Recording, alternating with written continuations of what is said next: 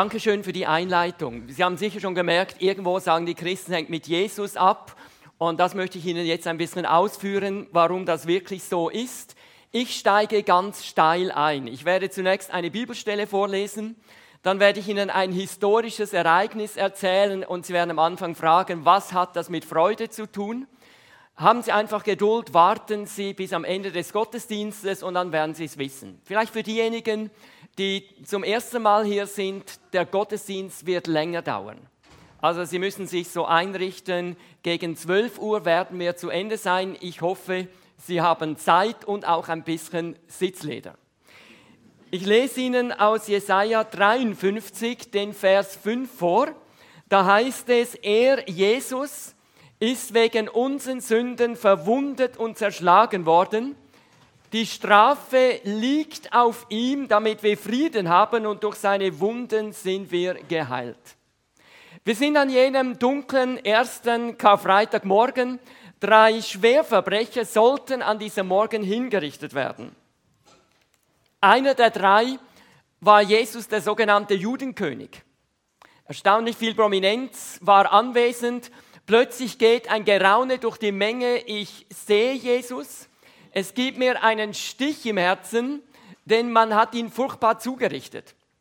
Man hat ihm eine Dornenkrone auf den Kopf gedrückt, das Blut läuft über sein Gesicht. Man hat seinen Leib wirklich blutig gepeitscht. Unbarmherzig treiben ihn die Soldaten voran. Endlich erreicht man den Hügel Golgatha. Die Soldaten nehmen Jesus, sie werfen ihn sich gegenseitig zu, dann reißen sie ihm die Kleider vom Leib, legen ihn aufs Kreuz, breiten seine Arme aus schlagen ihm Nägel durch die Hände. Ich höre die Hammerschläge.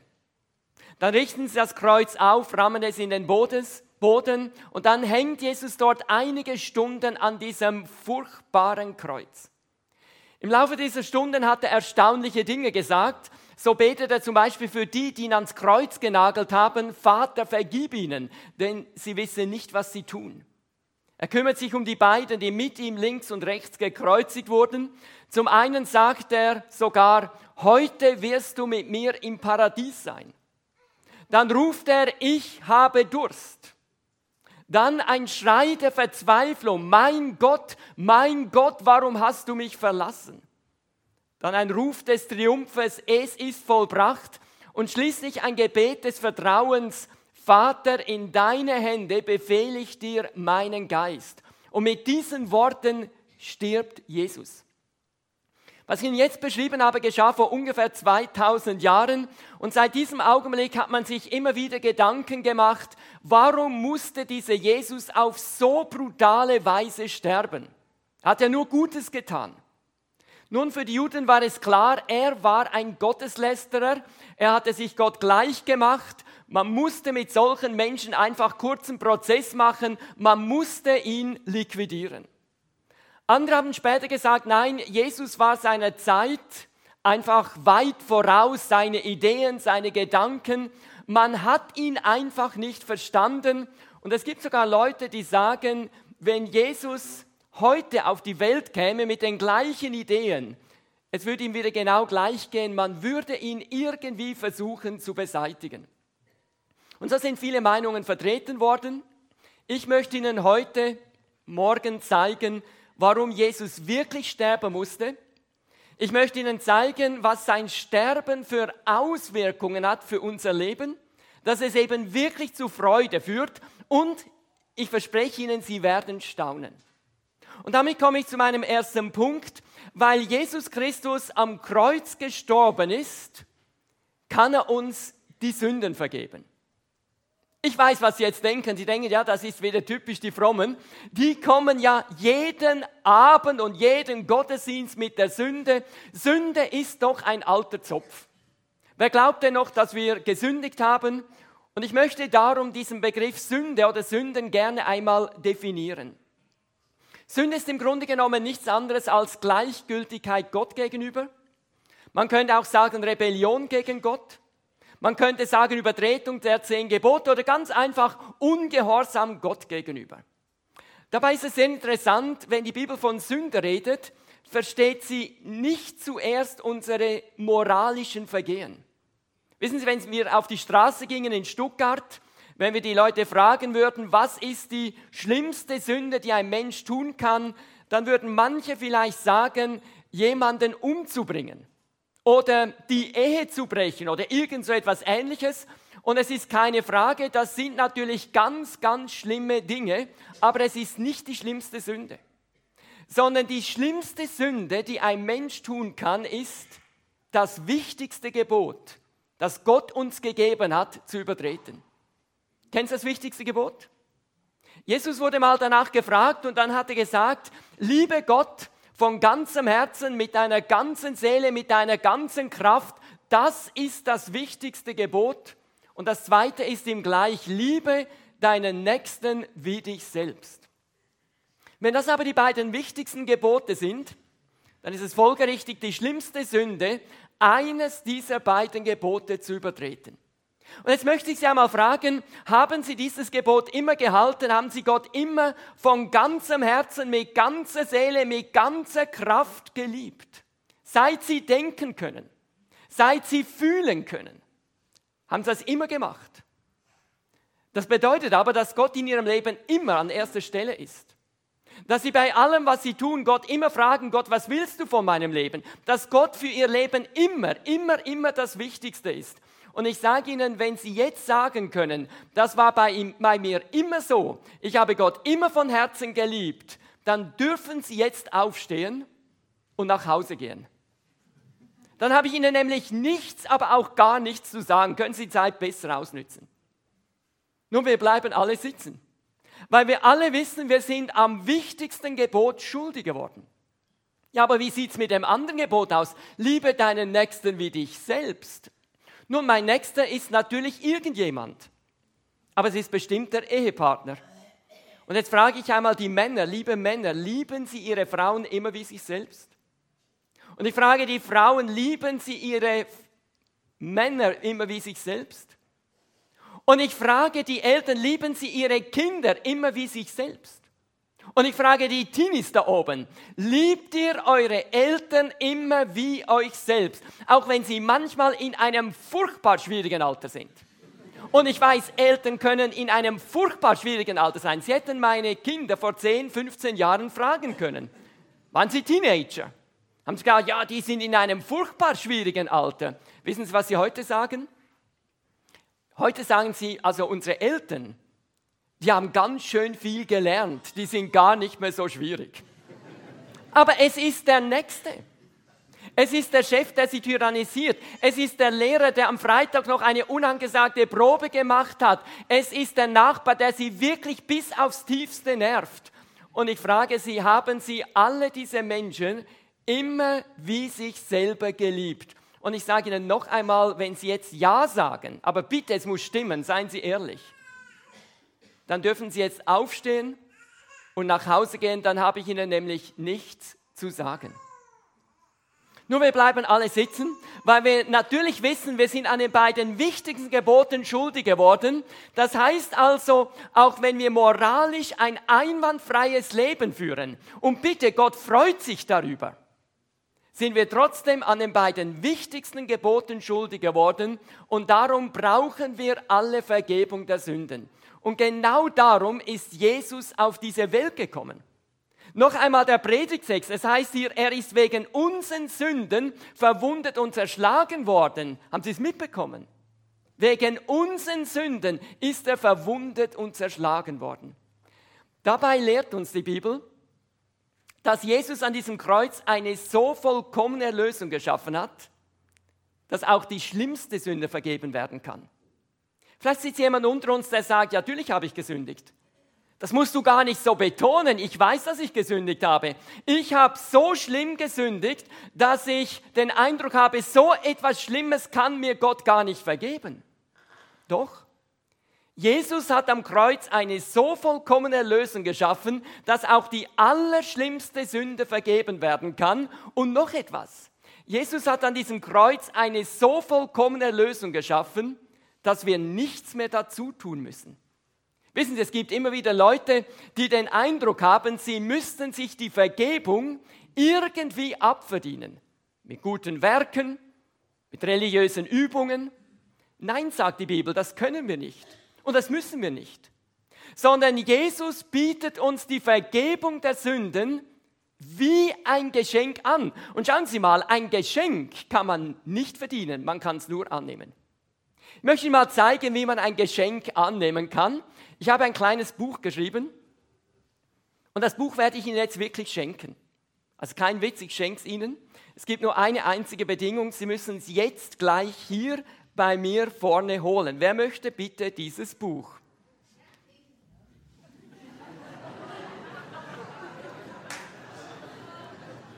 Ich habe noch ein zweites. Das war zu spät. Tut mir leid, ein drittes habe ich leider nicht.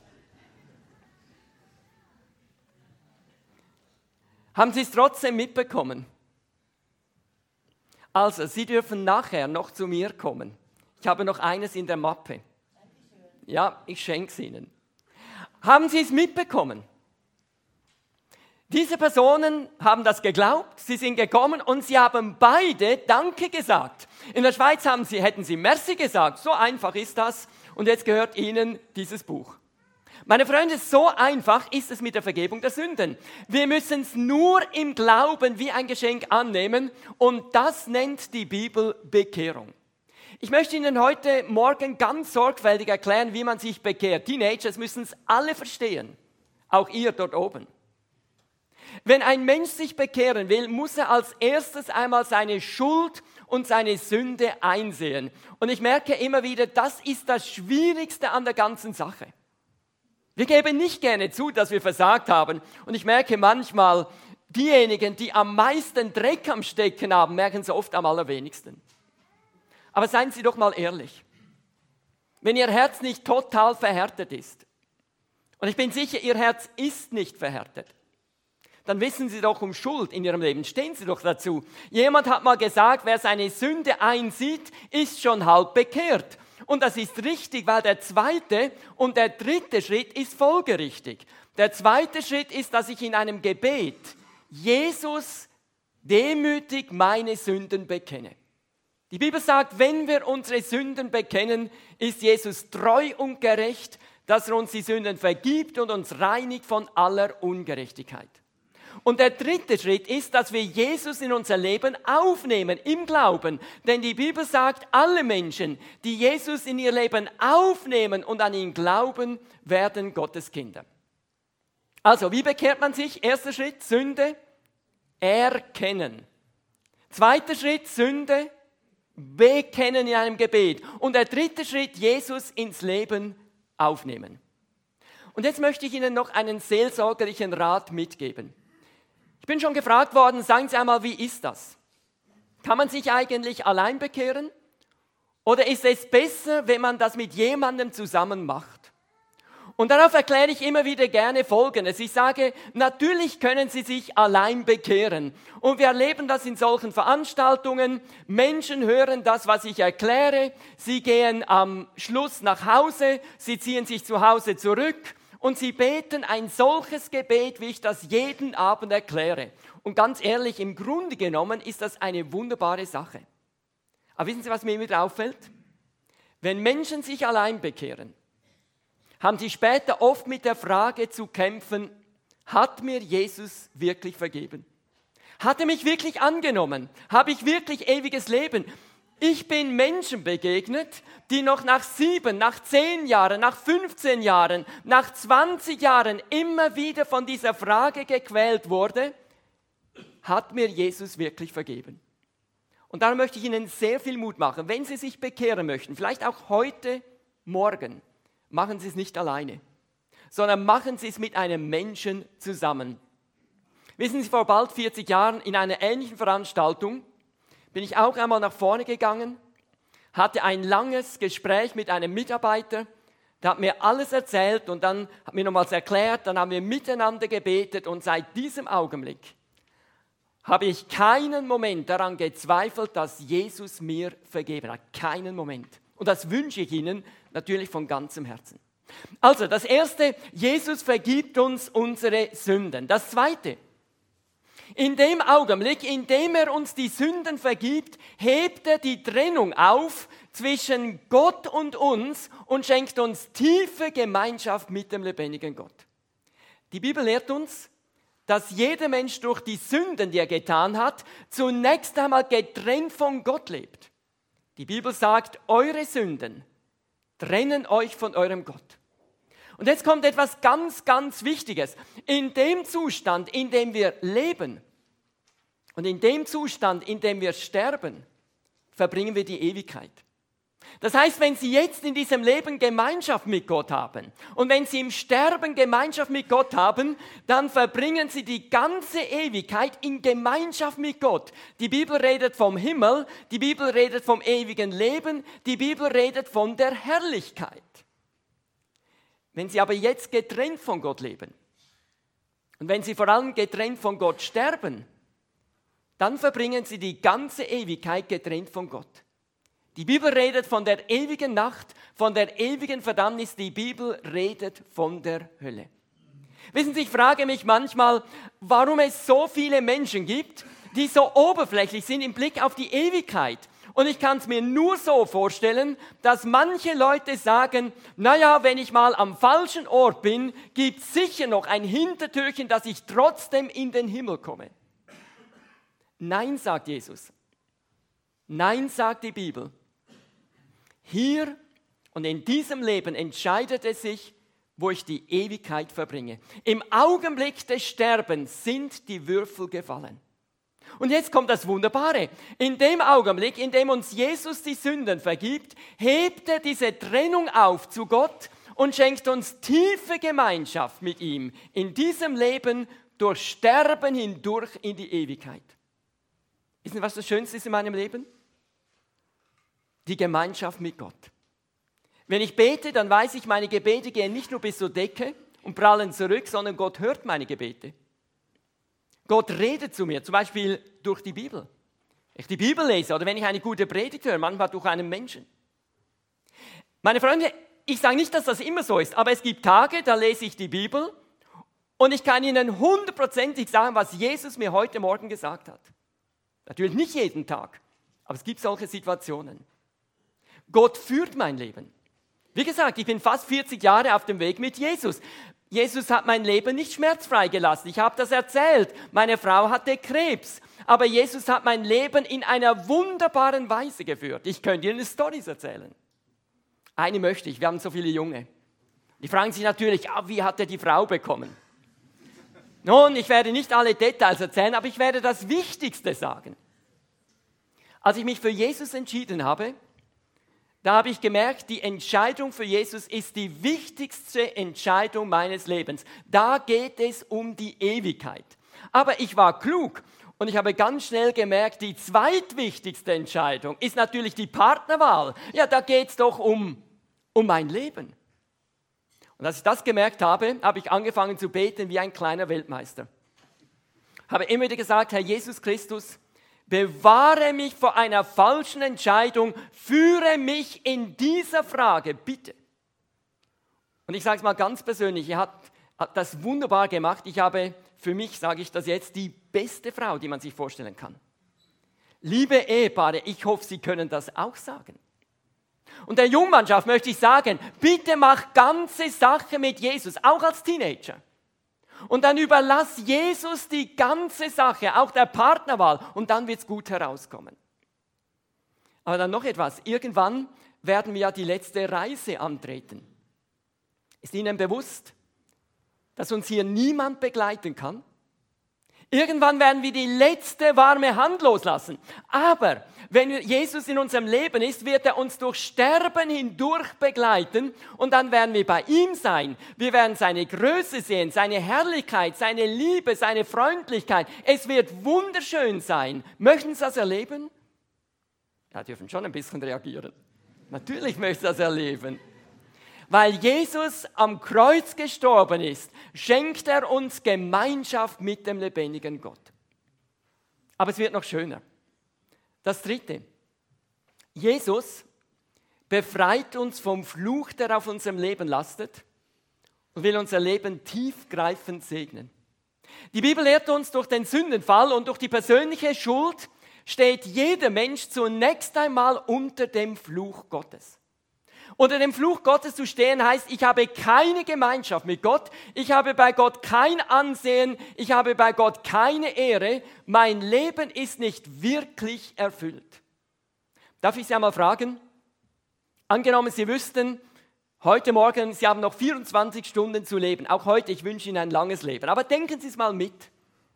Sie haben noch 24 Stunden zu leben. Darf ich Sie fragen, hat es sich gelohnt, dass Sie gelebt haben? Wenn Sie noch einmal von vorne beginnen könnten, würden Sie wenigstens einen großen Teil Ihres Lebens gleich machen, wie Sie es gemacht haben. Wie viele haben immer den Eindruck, das Beste kommt erst noch? Vielleicht morgen, in einer Woche, in einem Monat, in einem Jahr, in zehn Jahren, aber im Moment leben sie unter dem Strich. Also bitte, wenn das Teenager sagen, das Beste kommt erst noch, dann habe ich natürlich dafür Verständnis. Aber wenn das Menschen in meiner Preiskategorie sagen, oder vielleicht sogar noch älter, das Beste kommt erst noch, ja, dann stimmt doch etwas nicht. Nun, es ist ein Zeichen, dass sie nicht unter dem Segen Gottes stehen, sondern unter dem Fluch.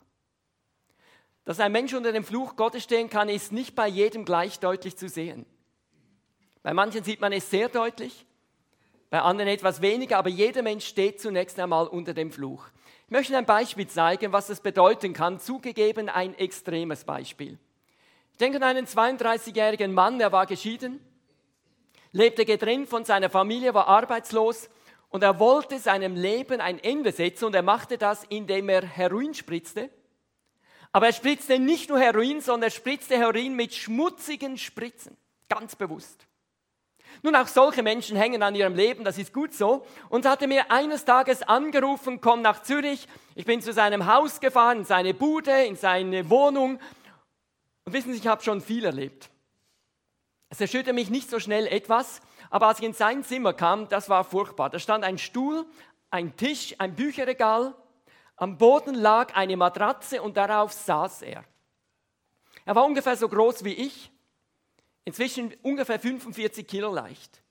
Seine Augen in tiefen Höhlen, seine Arme übersät von diesen furchtbaren Geschwüren durch diese schmutzigen Spritzen. Und ich habe diesen Mann gesehen und habe gedacht, so weit kann es mit einem Menschen kommen, der nicht unter dem Segen, sondern unter dem Fluch steht. Noch einmal, nicht bei jedem sieht man es gleich deutlich. Aber jeder Mensch steht zunächst einmal unter dem Fluch. Aber jetzt kommt das Schöne. Als Jesus am Kreuz hing, hat er nicht nur unsere Sünden auf sich genommen, sondern auch unseren Fluch. Es heißt in der Bibel, Christus aber hat uns vom Fluch des Gesetzes erlöst, als er für uns zum Fluch geworden ist, denn es steht geschrieben, verflucht ist jeder, der am Kreuz hängt. Wissen Sie, als Jesus am Kreuz hing, war es wahrscheinlich so, dass die Juden nicht zu nahe zu diesem Kreuz hingingen, weil sie Angst hatten, wenn der Schatten des Kreuzes sie berühren würde, wären sie unrein. Einige haben es trotzdem gewagt, sie sind zu diesem Kreuz hingegangen, haben aufs Kreuz gespuckt und haben nach oben geschaut und gesagt, verfluchter Jesus. Haben sie die Wahrheit gesagt? Haben sie die Wahrheit gesagt? War Jesus am Kreuz ein Verfluchter? Ja, sie haben absolut die Wahrheit gesagt.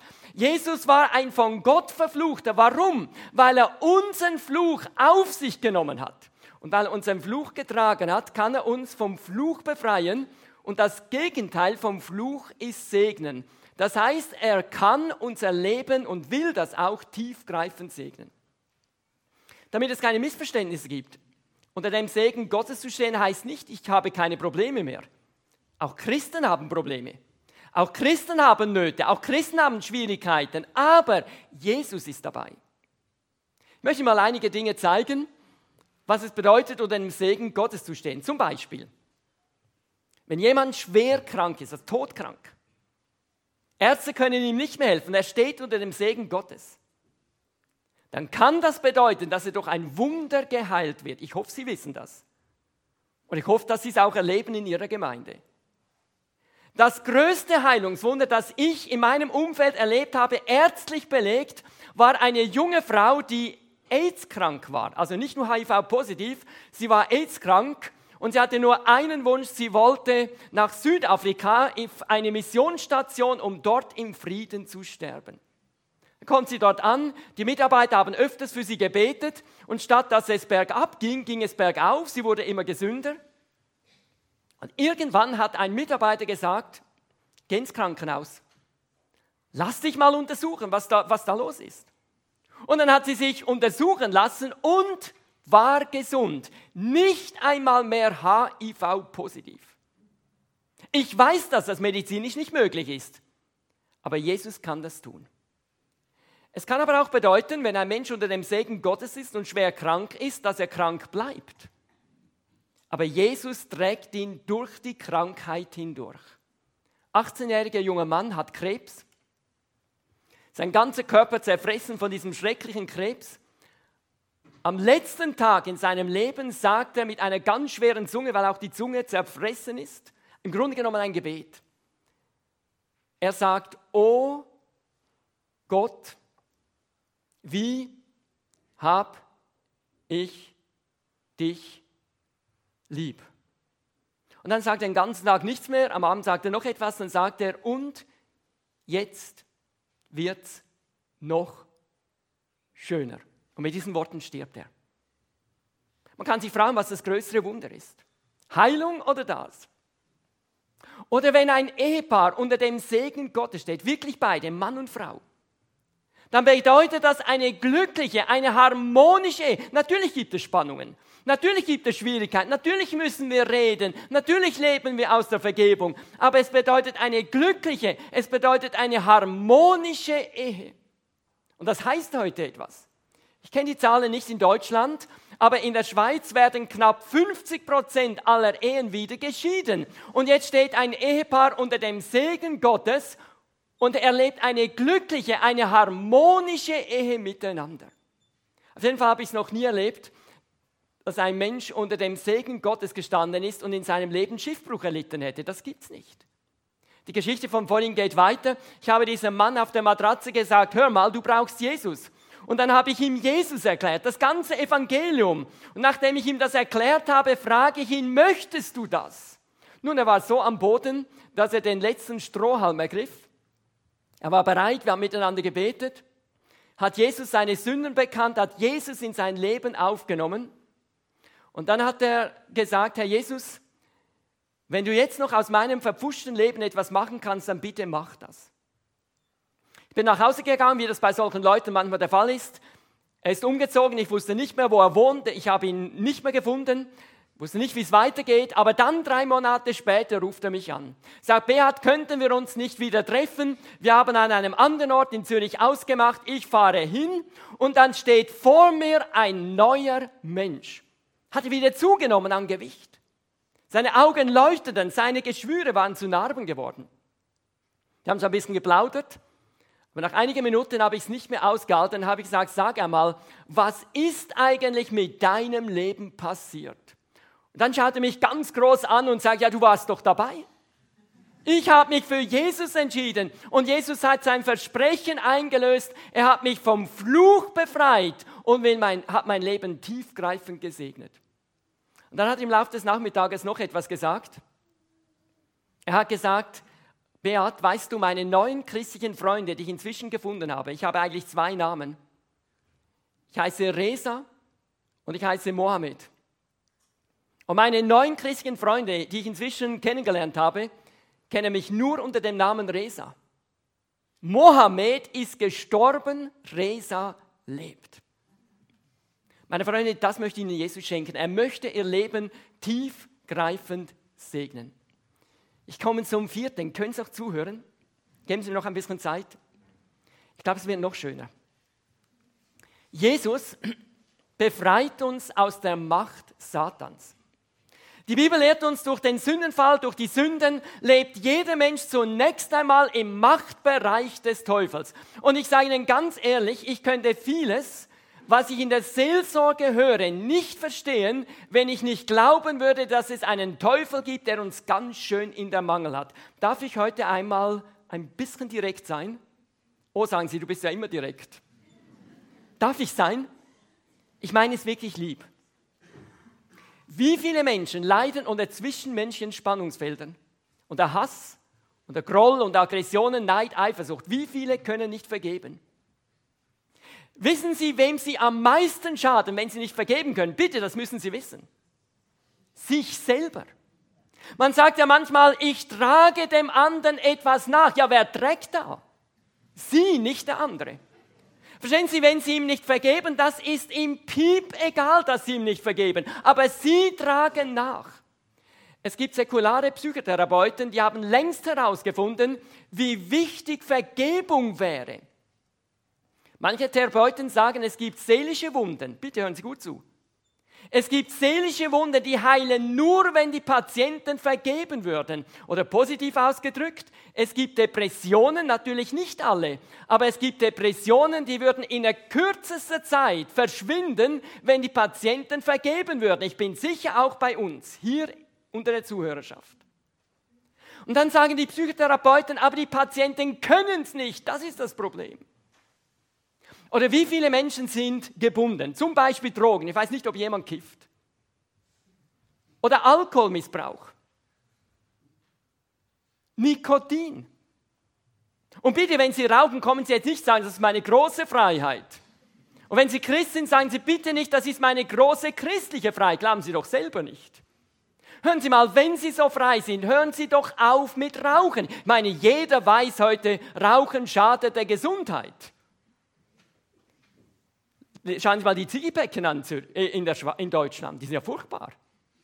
Es kostet unglaublich viel Geld. Überlegen Sie mal, was Sie sich da alles leisten können. Und bitte, cool ist es auch nicht. Das meint nur ihr da oben, vielleicht als Teenager. Aber so ein Glimmstängel da in der Ecke, ah, das ist nicht cool, das ist affig. Aber, aber viele würden merken, ich bin doch nicht frei.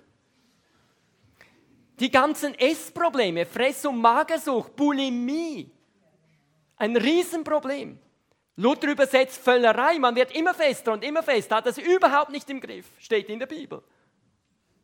Klatschsucht, man redet immer hinter dem Rücken anderer Menschen. Eifersucht, Spielsucht, Facebook-Sucht. Ich sag dir, wenn du jeden Morgen schon vor dem Frühstück ins Facebook musst, kein Problem, darfst du schon, aber nicht vor dem Frühstück immer. Da musst du dich einmal fragen, ob du nicht gebunden bist. Und vieles mehr. Oder das weite Gebiet der Sexualität. Zunächst einmal, Gott hat die Sexualität in unser Leben hineingelegt. Ich hoffe, Sie wissen das. Aber bitte, es gibt so irgendwelche fromme Leute, die sagen, die Sexualität ist vom Teufel. Also das ist sicher nicht der Fall. Also wissen Sie, so etwas Schönes kann der Teufel gar nicht erfinden. Das sage ich immer wieder, ist eine der schönsten natürlichen Geschenke in unserem Leben. Liebe Ehepaare, ich hoffe, Sie wissen das. Und ich sage Ihnen, wenn in Ihrer Ehe keine Zärtlichkeit, keine Erotik mehr ist, dann müssen Sie sich einmal fragen, wie Ihre Beziehung wirklich aussieht. Es könnte ein Hinweis sein, dass manches im Argen liegt. Aber wie groß ist die Not auf dem anderen Gebiet? Suchtartige Selbstbefriedigung. Schmutzige Fantasien. Männer haben mir gesagt, ich komme an keiner attraktiven Frau vorbei, ohne dummes Zeugs zu denken. Pornografie. Bitte, ich klage Sie jetzt nicht an. Bitte, ich weiß, wie groß die Not ist, aber ich bin ganz sicher, unter uns sitzen Männer, auch einzelne Frauen, die konsumieren Pornografie. Ehebruch in Gedanken, Ehebruch in Wirklichkeit.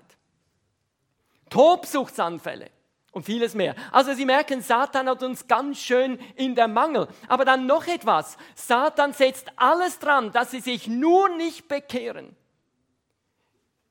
Er streut intellektuelle Zweifel, er streut gefühlsmäßige Zweifel. Ich bin Menschen begegnet, die haben gesagt, ich weiß, dass ich mich bekehren sollte, aber ich habe keine Lust dazu. Manche sagen, ich bin enttäuscht von Christen. Als ich noch Pastor war in einer Gemeinde, da hatten wir eine Phase, da haben wir Teenager erreicht. Also eine ganze Reihe Teenies haben sich bekehrt. Und dann haben die Eltern angerufen, haben gesagt, hören Sie mal, mein Sohn oder meine Tochter ist irgendwo fromm geworden. Geht in ihre Gemeinde, aber sie sollten sie zu Hause mal erleben. Gleich faul, gleich bequem, gleich frech. Ich habe kein Interesse an diesem Jesus. Konnte jetzt gut verstehen. Vielleicht sind sie enttäuscht von Christen, vielleicht sogar von Christen in dieser Kirche. Schön, dass sie da sind. Aber jetzt müssen wir klar unterscheiden zwischen Jesus und den Christen.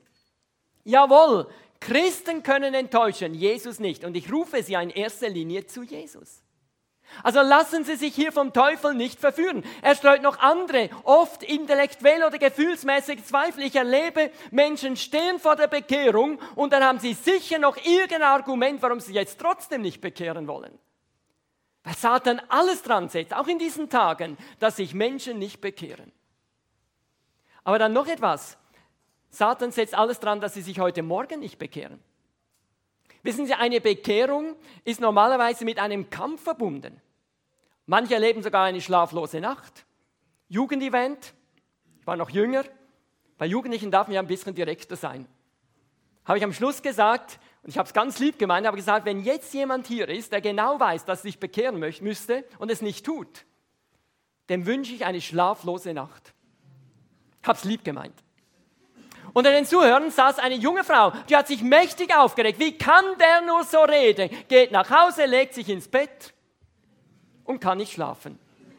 Aber diese Nacht war heilsam. Nächsten Tag ist sie gekommen, ist nach vorne gegangen, hat einen Schritt zu Jesus gemacht. Ich wünsche Ihnen keine schlaflose Nacht, aber ich verspreche Ihnen, in den nächsten Minuten, wenigen Minuten, werden einige von Ihnen riesig kämpfen.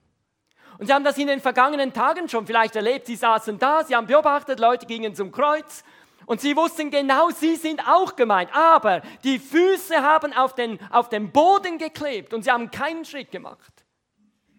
Satan setzt alles dran, dass Sie sich nur nicht für Jesus entscheiden. Aber jetzt kommt das Schöne, als Jesus am Kreuz gestorben ist, hat er Satan und die Dämonen besiegt. Die Bibel sagt, dazu ist Jesus erschienen, um die Werke des Teufels zu zerstören. Wir wissen nicht genau, was in der unsichtbaren Welt passiert ist, als Jesus am Kreuz hing.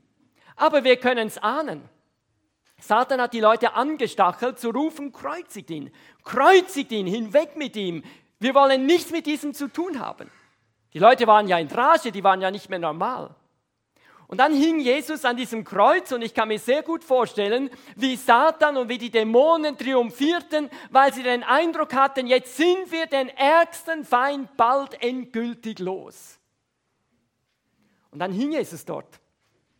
Und im Laufe des Nachmittages hat er plötzlich einen Ruf des Triumphes von sich gegeben. Er hat nämlich gerufen, es ist vollbracht. Und ich kann mir vorstellen, wie Satan, wie die Dämonen zusammenzuckten, weil sie merkten, der Plan geht nicht auf, etwas stimmt da nicht. Und dann ist Jesus gestorben und in dem Augenblick wusste Satan und wussten die Dämonen, wir sind besiegt. Noch nicht vernichtet, das steht aus, wenn Jesus wiederkommt. Aber wir sind besiegt. Dass Jesus wirklich der Sieger war, bewies er am dritten Tag, als er nämlich den Tod besiegt hat. Die Bibel nennt das den letzten Feind. Und damit war klar, Jesus ist wirklich Sieger über die Finsternis macht. Und meine Freunde, das hat Auswirkungen. Das bedeutet nämlich, dass Satan nur noch so viel Macht hat, wie Jesus ihm zulässt. Und jetzt hören Sie gut zu. Wie wir ihm zulassen. Jetzt denken Sie vielleicht, Moment mal, Beat, wo sehe ich den Sieg Jesu? Wenn ich in die Welt hineinschaue, habe ich überall den Eindruck, der Teufel gewinnt. Wo sehe ich den Sieg Jesu? Wissen Sie, wo man ihn sieht? wo man ihn sehen sollte? Im Leben von Menschen, die sich einmal für Jesus entschieden haben, verbindlich mit Jesus unterwegs sind, die haben nämlich Sieg über die Sünde. Bitte, ich sage nicht, dass ein Christ nie mehr sündigt. Jeder Christ fällt immer mal wieder in die Sünden. Aber die Sünde ist nicht mehr der Normalzustand. Jesus schenkt Sieg über die Sünde. Kann Jesus freimachen von zwischenmenschlichen Spannungsfeldern? Von Hass, Groll, Aggressionen, Neid, Eifersucht? Natürlich. Meine Freunde, er kann uns Kraft schenken, dass wir vergeben können, und zwar nicht nur die leichten Dinge, die jeder irgendwo noch vergeben kann, sondern die Menschen unmöglichen Dinge können wir plötzlich vergeben, weil Jesus in uns wohnt. Vor etlichen Jahren hat sich eine Muslima in Deutschland für Jesus entschieden. Einige Wochen später schreibt sie mir eine Mail, wann bist du wieder in Deutschland? Können wir uns treffen? Wir haben was ausgemacht, sie ist ungefähr 200 Kilometer gefahren, saß mir gegenüber und dann frage ich sie, wie geht es dir? Dann sagt sie, weiß ich habe schon innere Kämpfe. Klar, wenn ein Moslem sich für Jesus entscheidet, bedeutet das schon Kampf. Aber dann erzählt sie, sagt, Beat, aber etwas Wunderbares in meinem Leben passiert, ich kann vergeben. Und dann erzählt sie, sie ging schon lange in die Psychotherapie und es war eine offensichtlich wunderbare Psychotherapeutin. Die hat ihr nämlich immer wieder gesagt, hören Sie mal, wenn Sie, wenn Sie heil werden wollen, wenn Sie gesund werden wollen, müssen Sie vergeben.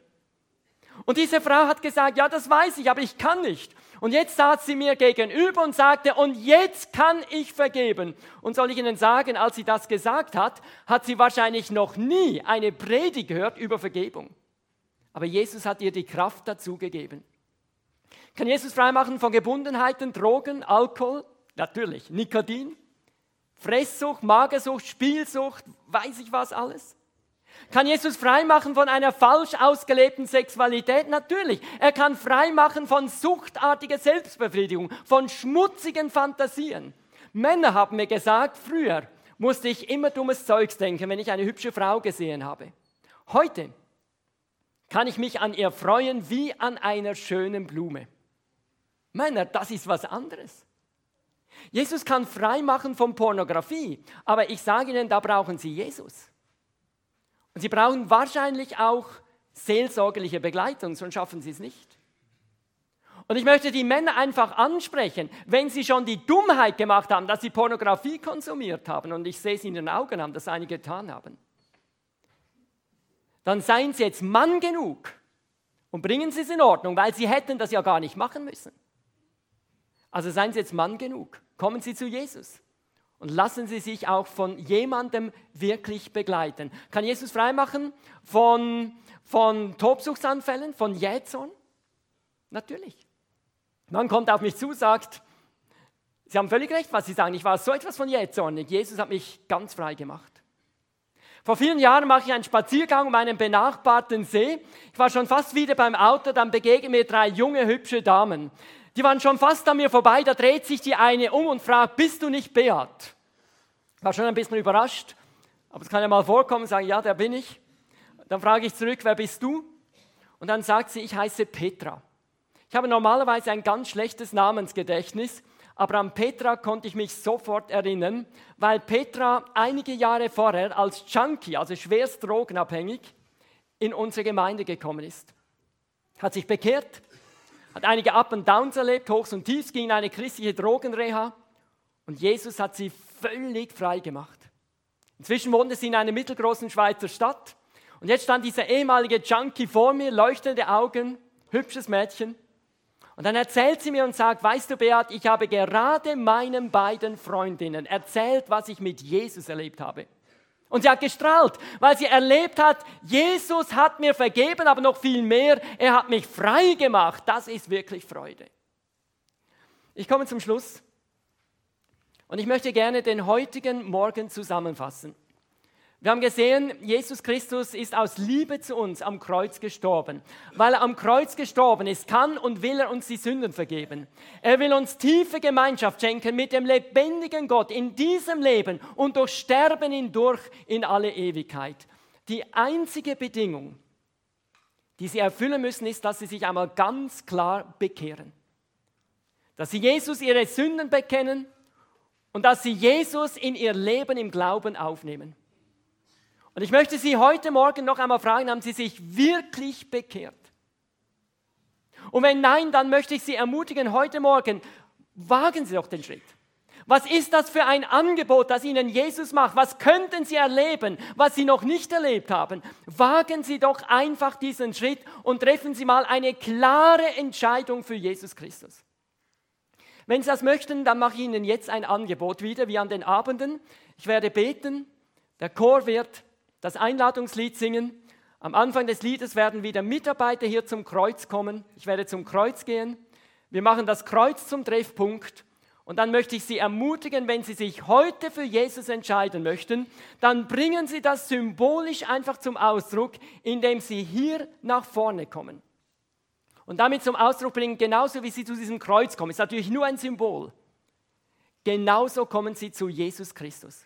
Und sie möchten, dass er ihnen die Sünden vergibt, dass er in ihr Leben kommt, dass er ihnen Gemeinschaft mit dem lebendigen Gott schenkt. Warum rufe ich nach vorne? Weil die Bibel Wert aufs Bekenntnis legt. Jesus hat gesagt, wer mich vor den Menschen bekennt, will ich auch vor meinem himmlischen Vater bekennen. Wer mich aber vor den Menschen verleugnet, will ich auch vor meinem himmlischen Vater verleugnen. Und ich bitte Sie einfach, wenn Sie in den letzten Tagen zu Hause sich für Jesus entschieden haben, dann bringen Sie es doch noch zum Ausdruck, indem Sie nach vorne kommen und das noch mit jemandem zusammen festmachen. Es gibt Ihnen einfach größere Sicherheit, größere Gewissheit für Ihr Leben.